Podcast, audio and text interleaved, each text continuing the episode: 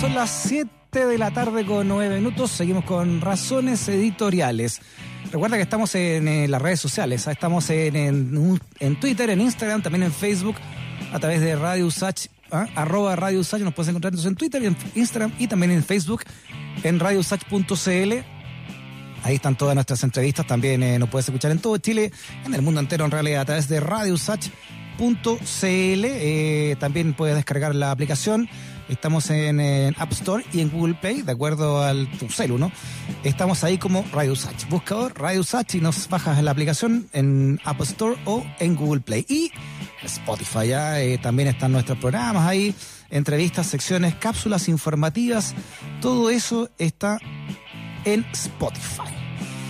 Ya, vámonos con nuestro siguiente entrevistado bueno, estaba en la noticia, eh, todo lo que ha pasado hoy día, también le dedicamos eh, nuestra reflexión del, principio del programa, nos referimos al, diputado de RN, Francisco Eguiguren, que vivió una particular situación esta jornada, ¿no? Cuando en pleno debate de la Comisión Mixta por el postnatal de emergencia, y sin darse cuenta que su micrófono estaba abierto, el senador de Renovación Nacional de su partido, ¿no? Andrés Salaman, eh, levantó el teléfono y se puso a hablar, ¿no? Sobre el diputado Francisco Guiguren, que estaba eh, en ese momento hablando para esta comisión vía, vía internet, ¿no?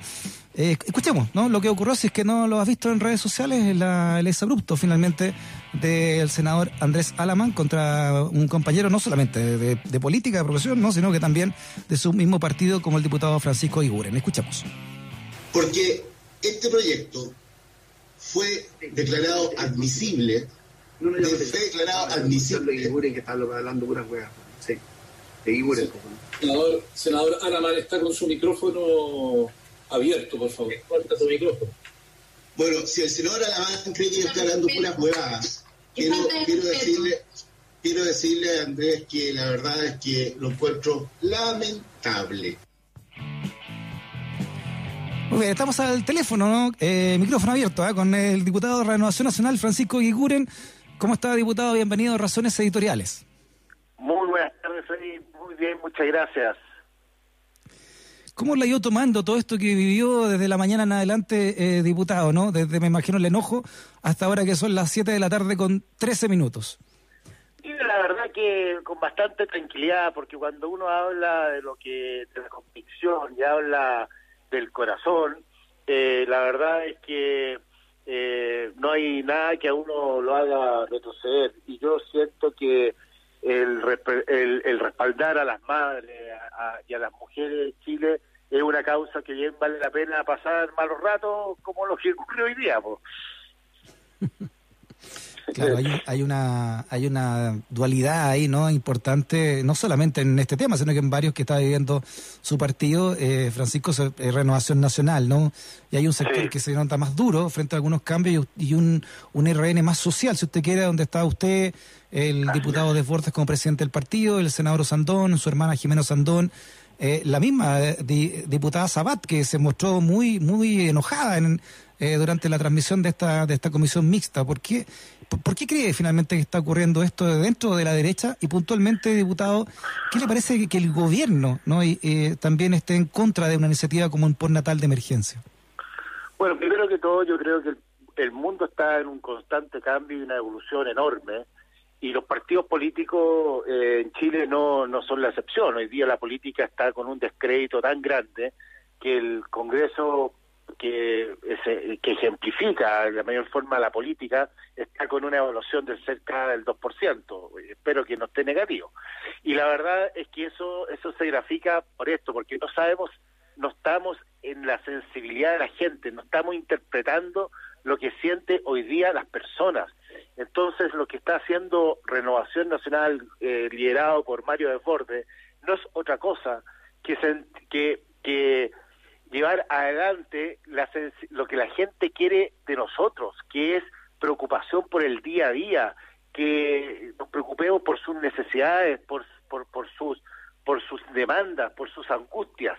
Entonces, eh, claro, si uno se mantiene en el statu quo y manteniendo siempre la rígida doctrina y sin cambio, la verdad es que cada día lo que va a ocurrir es que cada día nos separemos más, más de la opinión pública, pero con un daño enorme al país. Porque Freddy, si Esto le pasa a todos los partidos políticos, pero no por eso nos vamos a quedar estancados como le pasa a todo mal de muchos consulados tontos. Acá lo que ocurre es que si no, si no le damos un cambio rápido a la política y empezamos a interpretar el sentir de la ciudadanía, la verdad es que este país se puede ver gravemente dañado. Y por eso yo, yo que estoy un convencido de que eh, tenemos que tener en nuestra eh, acción política una compensación social profunda, un sentimiento social profundo. Eh, tenemos que empezar a trabajar más allá de que si les guste o no les guste a los antiguos y a las, y, a las generaciones anteriores, tenemos que empezar a trabajar interpretando a la gente porque de lo contrario no, o sea, no tiene sentido que estemos dedicados a la política para interpretarnos a nosotros mismos. Si no interpretamos al pueblo, a la ciudadanía, la verdad que nuestra acción política está de más. Eh, lo que usted dice es muy cierto, a esto le pasa a todas las coaliciones cuando son gobierno, eh, le pasó también a la, nueva, a la, nueva, mayoría, ¿no? Ni hablar las diferencias que habían respecto de los cambios que quería impulsar la presidenta Bachelet. Pero claro, como le digo, cuando, cuando están a cargo ahí del Poder Ejecutivo, son, se nota mucho más porque son los que tienen finalmente que tirar el carro de todo. Claro, y hay una y, aquí hay un, hay un riesgo o te quedas callado y formas parte de la grata medianía, pero con consecuencias fatales, porque la gente no, no te va a creer nunca más, no va y no te va a seguir nunca más, y va a sentir que nuestras ideas no son las que se necesitan para para transformar este país, o a riesgo de que te, te llegue un tsunami, bueno, empiezas a, a forzar y a mover la línea roja para poder cada día ser más sensible a las necesidades de la ciudadanía, de la gente, y eso y en eso está Renovación Nacional. Nosotros creemos que la verdad no está revelada, que todos tenemos parte de la verdad y que tenemos que llegar a grandes acuerdos para llegar a, sacar a este país adelante. ¿Acuerdos en qué? En infraestructura, para generar empleo, acuerdos en, en la pobreza, respecto a la pobreza, al trabajo, a la salud, a, la, a, la, a la educación, en fin, así como existen acuerdos en materias internacionales, tienen que haber acuerdos en estas otras materias que más allá del gobierno que sea, tienen que seguir, tenemos que trabajar todos por un mismo objetivo, que es sacar a este país adelante y que la gente realmente sienta que hay, justicia social. Y que la justicia mm. social se refleja en que los ingresos sirvan para generar una familia, para mantener una familia y para proyectar una familia. Y para eso tenemos que estar todos juntos. Sí, a propósito de, todos juntos, ¿no? Y la coalición de, de oficialistas, ¿no? La, suya con RN, con la UDI y Evópoli. Me llama a mí la atención precisamente este último partido, ¿no? Evópoli, que mm, estaba llamado a ser como la renovación de la derecha, al menos así se planteó en su, en su momento cuando, cuando arremetieron, ¿no? Dentro de la política nacional y, y se ha visto muy unida la UDI precisamente en contra de proyectos como estos.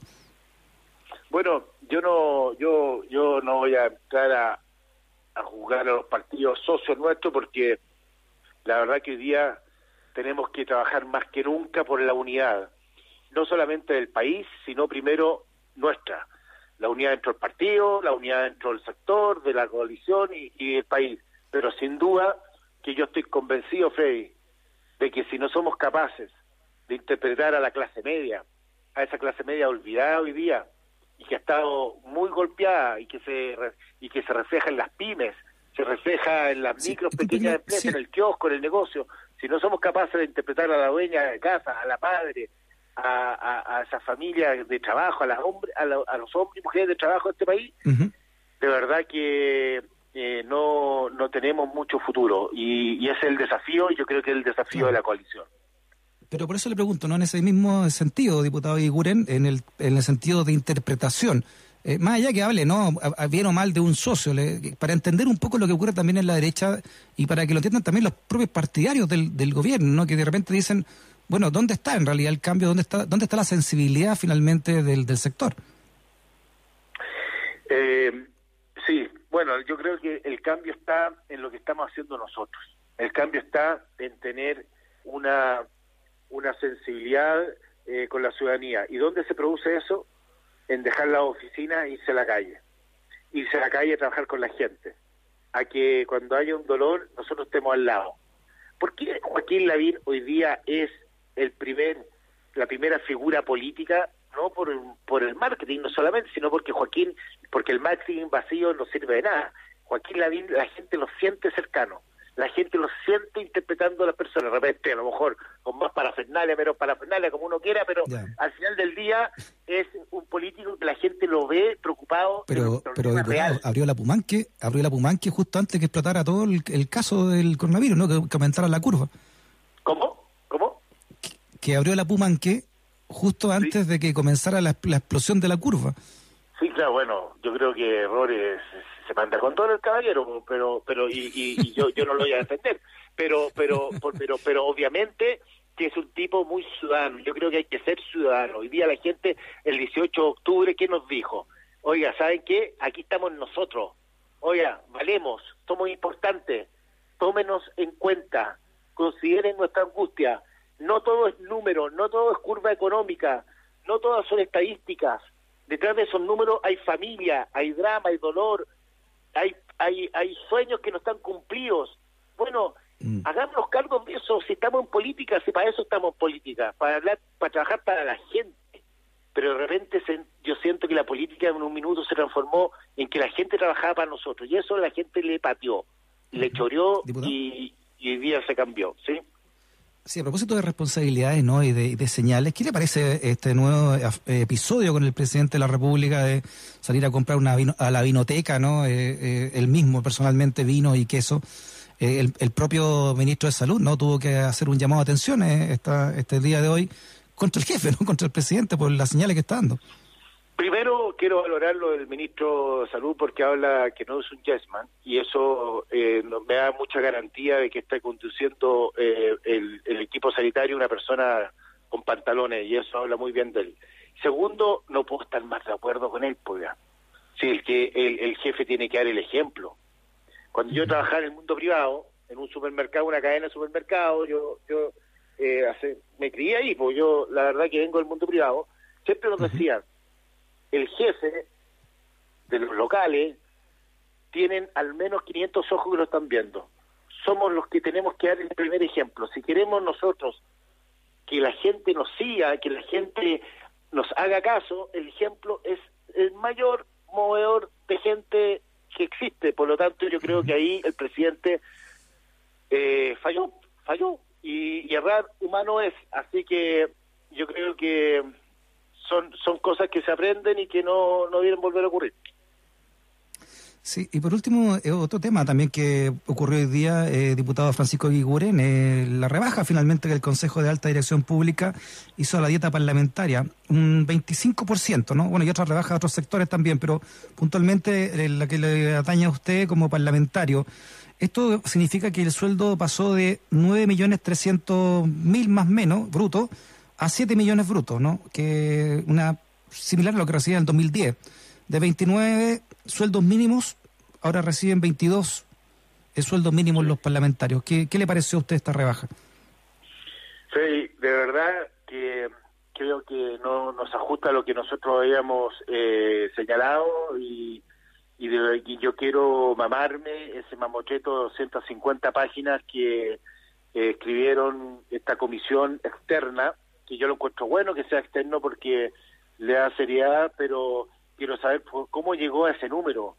Y, y obviamente que no es lo que se había, se había eh, pensado, pero me siento absolutamente eh, incompetente hoy día de opinar sin haber leído la razón por la cual se llegó a ese número que nos sorprendió a todos. Mm. Sí, ah, pero, pero el que esperaba usted, ¿o no? Si si no, yo esperaba, usted... yo, esperaba el 50%. Ya. Yo esperaba el 50%. ¿Está de acuerdo entonces con sectores del, del Frente Amplio y otros partidos de ex nueva mayoría? No, no, no, no, más que de acuerdo. Yo esperaba que sea eso, porque eso era lo que siempre se había pensado. Entonces yo yo no, no, estoy de acuerdo, o sea, es que este es un tema súper, súper eh, complejo. Yo yo de verdad que no está no está de acuerdo en ese guarismo, pero finalmente fue lo que salió, digamos. Entonces, yo siento que eh, hoy día pronunciarme respecto a, si estoy de acuerdo o no en el 25, quisiera primero que todo leer bien el, este, este, este eh, mamotreto de 250 páginas que escribieron para explicar por qué llegaron a 25 y tener ahí una opinión fundada. Hoy día la verdad que me pilla bastante desprovisto de información porque uno solo vio el titular y, y, con ese titular, claro, me sorprendió el 25%, pero no, no estoy en condiciones de opinar más allá de eso, ¿no? Muy bien. Por último, para cerrar el tema, Francisco, eh, ¿con el senador Alamán ha, conversado con él? ¿Lo, ha llamado personalmente? Sí, me llamó, conversamos y, me pidió disculpas, pero yo no tengo nada que disculparse. Al final del día, fíjese que eh, yo yo siento que si me pide disculpas yo lo voy a, yo lo voy a aceptar con toda humildad y, con todo eh, con, mucha convicción, pero pero pero eh, yo me quiero quedar más eh, con eh, la enseñanza. Yo creo que lo que tenemos que sacar de aquí, con si hay algo que tenemos que sacar todos, y yo primero que todo, yo primero que todo, es la enseñanza de la tolerancia. Tenemos que, estamos en un país en que no nos toleramos, en que el que discute, el que está, el que no acuerdo, el que no está de acuerdo con uno, es un tal por cual. Yo creo que y creo que eso tenemos que erradicarlo y, y si realmente consideramos que tenemos que estar unidos para sacar este país adelante, bueno, partamos por nosotros mismos, de respetarnos entre nosotros mismos y, de apoyarnos entre nosotros mismos. Yo me quedo, Freddy, con, con las cientos, cientos de mensajes de, de madres que me han escrito a raíz de esto y que para ellas eh, y que están y son escritos de mucha angustia, le voy a, te voy a decir, y que para ellas lo que yo dije no fueron weá, como como salía como salía en, el audio no y, y, eso para mí me deja mucho muy tranquilo y, siento que uno no se tiene que quedar pegado en, el, en, la anécdota tiene que seguir adelante. Yo decirles a ellas que yo me lo voy a seguir jugando por las madres y las mujeres de este país porque creo que esa lucha hay que darla es una lucha que vale la pena y una lucha que si hay que estar hay que recibir este tipo de situaciones por incomprensión bueno la acepto como acepto la disculpa de Andrés, con quien yo tengo una relación de años, efectivamente, pero aquí estamos en, una, en un en un punto de, desencuentro que, que lo lamento muchísimo, sobre todo porque yo habría esperado habría esperado del parte del gobierno un apoyo mucho más eh, decidido y definitivo por este proyecto. El diputado de Renovación Nacional, Francisco Guiguren, en Razones Editoriales, diputado, un abrazo grande y muchas gracias por su entrevista. Que esté bien. No, gracias a usted y siempre a su disposición. Que esté muy bien. Igualmente, chao. Que nunca te quedes sin stock por razones editoriales. Usach 94.5, la radio de un mundo que cambia. Vamos a Canadá con Ratch, con Tom Sawyer, 94.5 razones editoriales.